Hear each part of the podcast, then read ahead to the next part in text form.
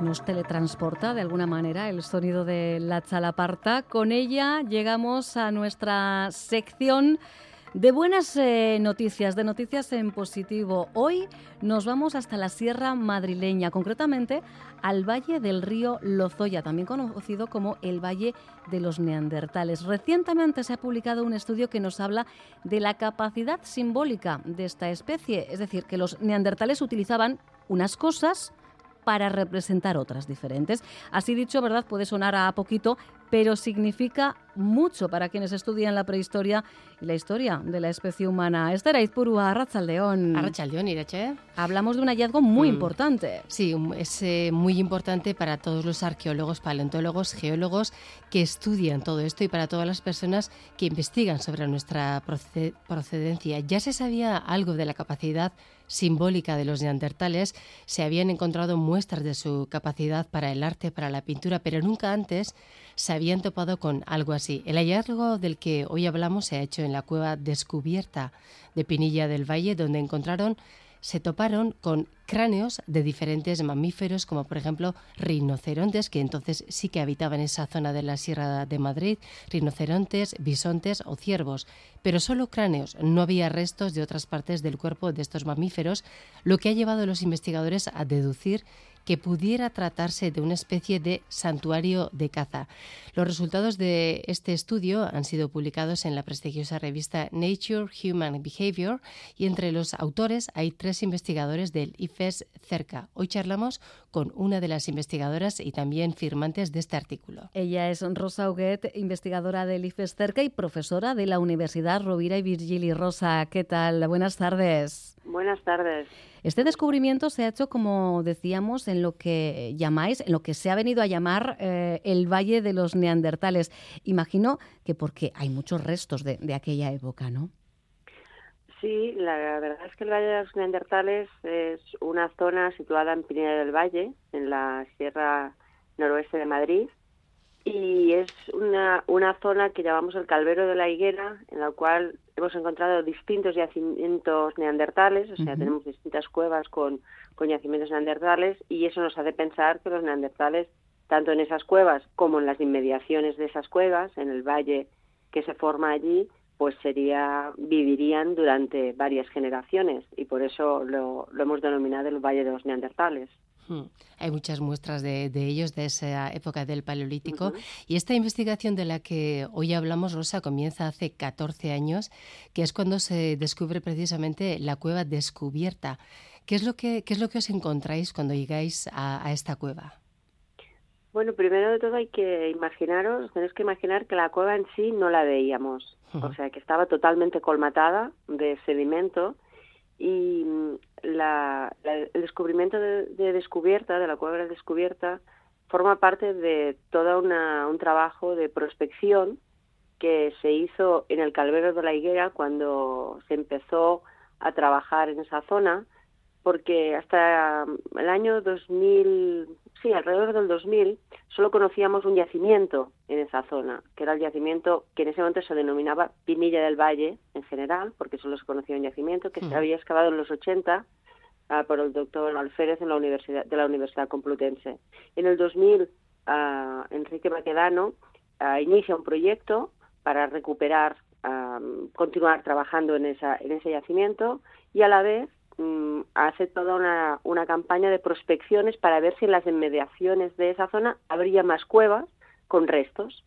Y en esas prospecciones es cuando en el 2009 nos encontramos con, con la cueva descubierta, pero en realidad tú tienes que imaginar que está totalmente, o sea, totalmente taponada y que ahí hay todo un trabajo inicial ah, muy pesado que a veces no se ve, que es el de ir paleando, ir quitando el sedimento estéril donde no hay nada, hasta que llegas precisamente a esos niveles ya ricos en los que empiezan a aparecer algunos restos y yo creo que el detonante, el cambio fundamental, habían salido buenas piezas de industria, pero el cambio fundamental es cuando aparecieron unos pequeños unos unos dientes, unos pequeños dientes uh, de Neandertal, concretamente de, de una niña de unos dos, entre dos y tres años, y ahí ya empezó a cambiar la historia de, ese yacimiento.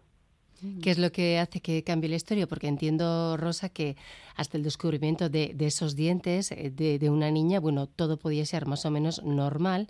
Entiendo que la sorpresa o el hallazgo llega cuando comienzan a salir cuernos u otro tipo de, apéndices de mamíferos, ¿no, Rosa?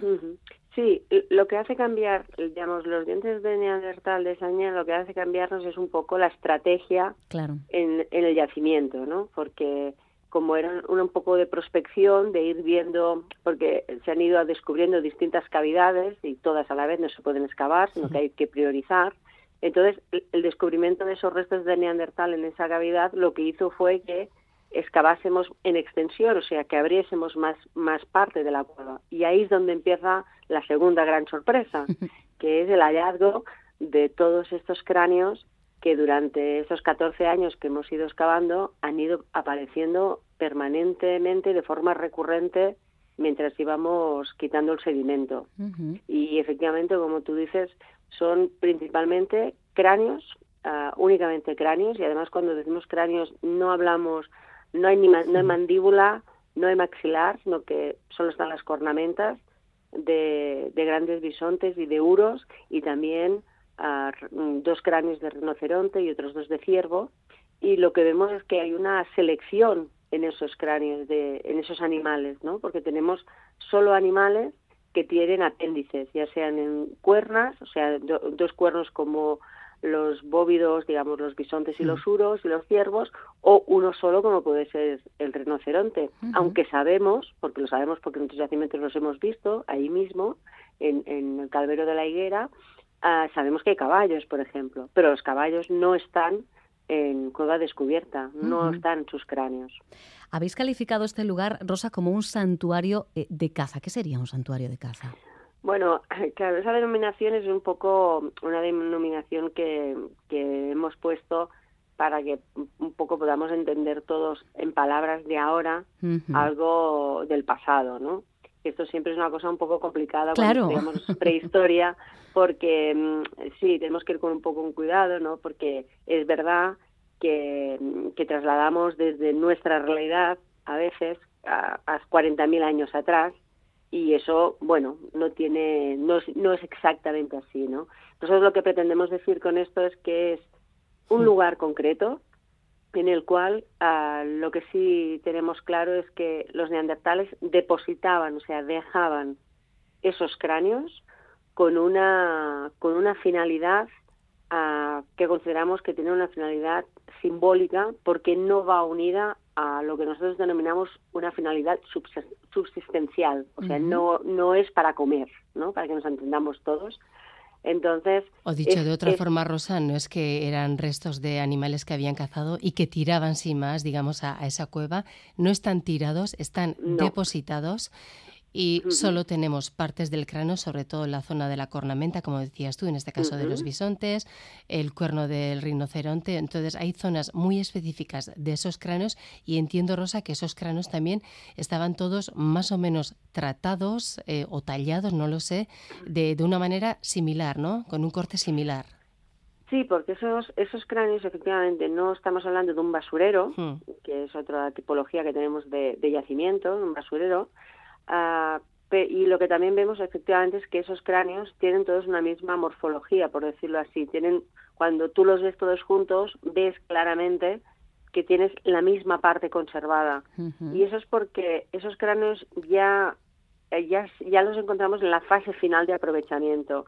Imaginaros que cuando un, un neandertal obtiene un, un animal, como puede ser un uro o un bisonte, lo que hace es aprovechar todos los recursos y en el caso del cráneo se aprovechan, digamos, se desarticula la mandíbula, se aprovechan todo lo que es, digamos, la lengua, todos los tejidos que hay en la, en la mejilla, en el maxilar, para acceder al, ojo también se, se rompe el maxilar, hasta que te queda esa forma en la que solo te queda la parte del cráneo que la acabas rompiendo, si quieres, para acceder al cerebro.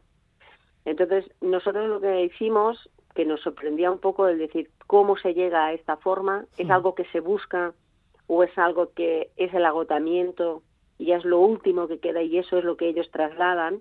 Entonces hicimos una experimentación. En, hace un año y medio, en el mes de mayo, con cuatro cráneos, en este caso de vaca, no, no podían ser bisontes ni uros, de vaca, Ah, rompimos esos cráneos con la idea de vamos a obtener, somos neandertales, vamos a aprovechar todos los recursos cárnicos que hay, ¿no? Y cuando haces eso, efectivamente lo que te queda es esa forma del cráneo y lo lógico es, bueno, que eso lo tires, ¿no?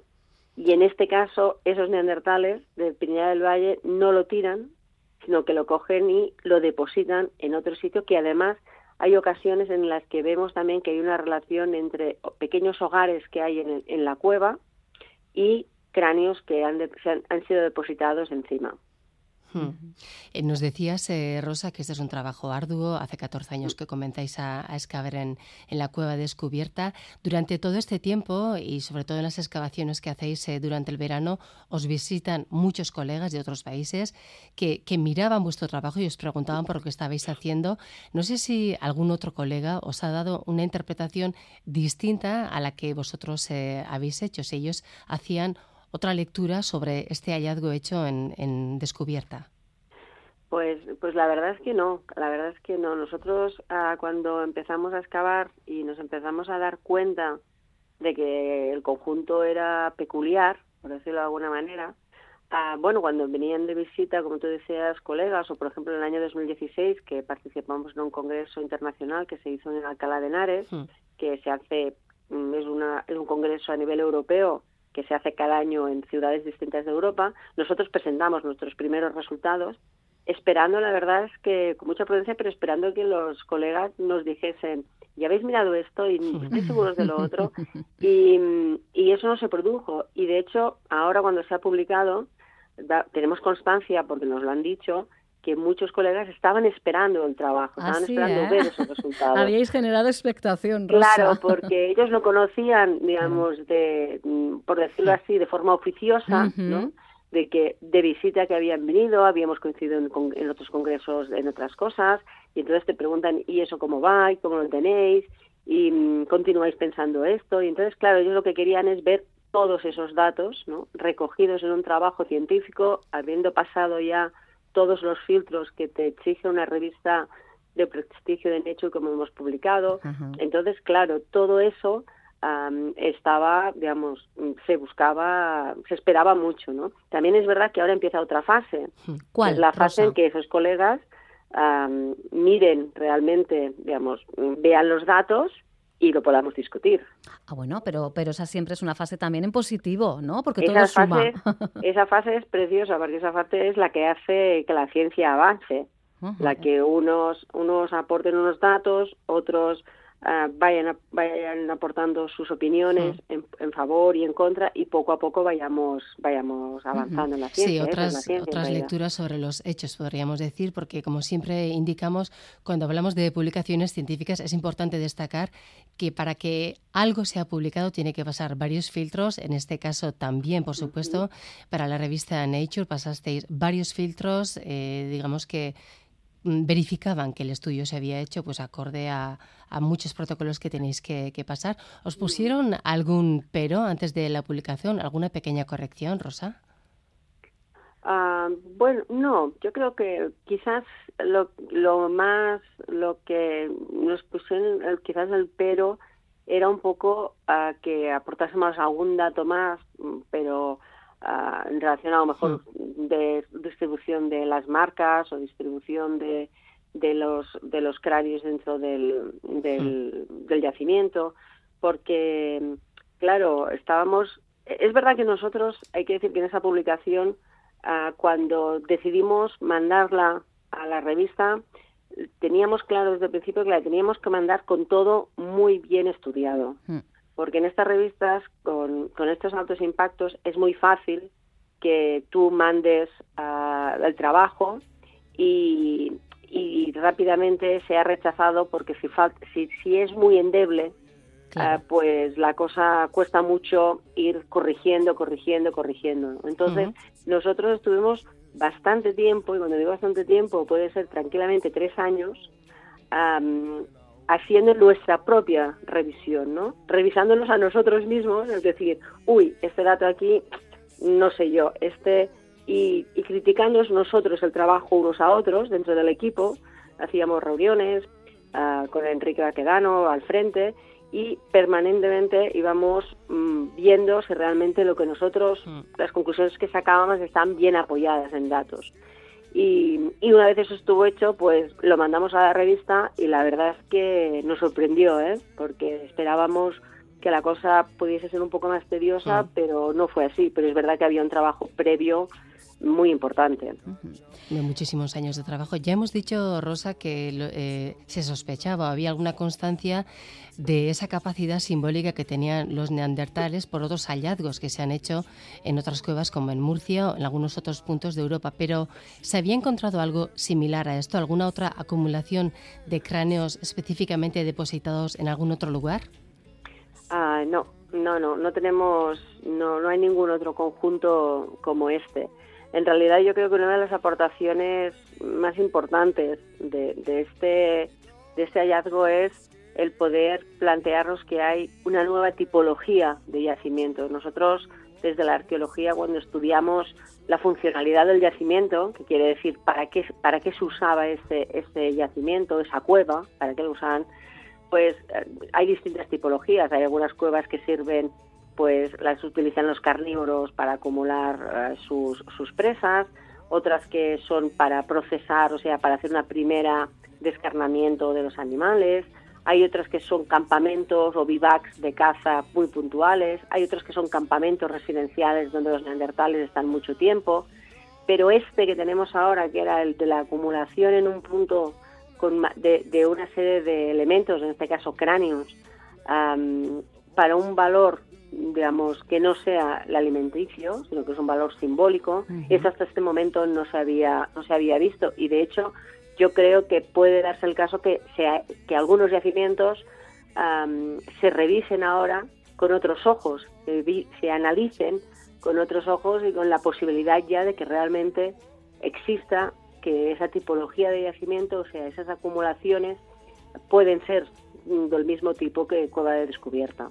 Son las eh, 6 y 57 minutos. Eh, tenemos que ir poniendo el punto final a esta edición de Distrito Euskadi, no sin antes agradecer mucho, muchísimo a Rosa Huguet que nos haya hecho este viaje en el eh, tiempo, pendientes de esas nuevas fases y deseando, eso sí, que el día a día eh, en estos y en otros yacimientos os siga sorprendiendo. Un abrazo enorme, Rosa.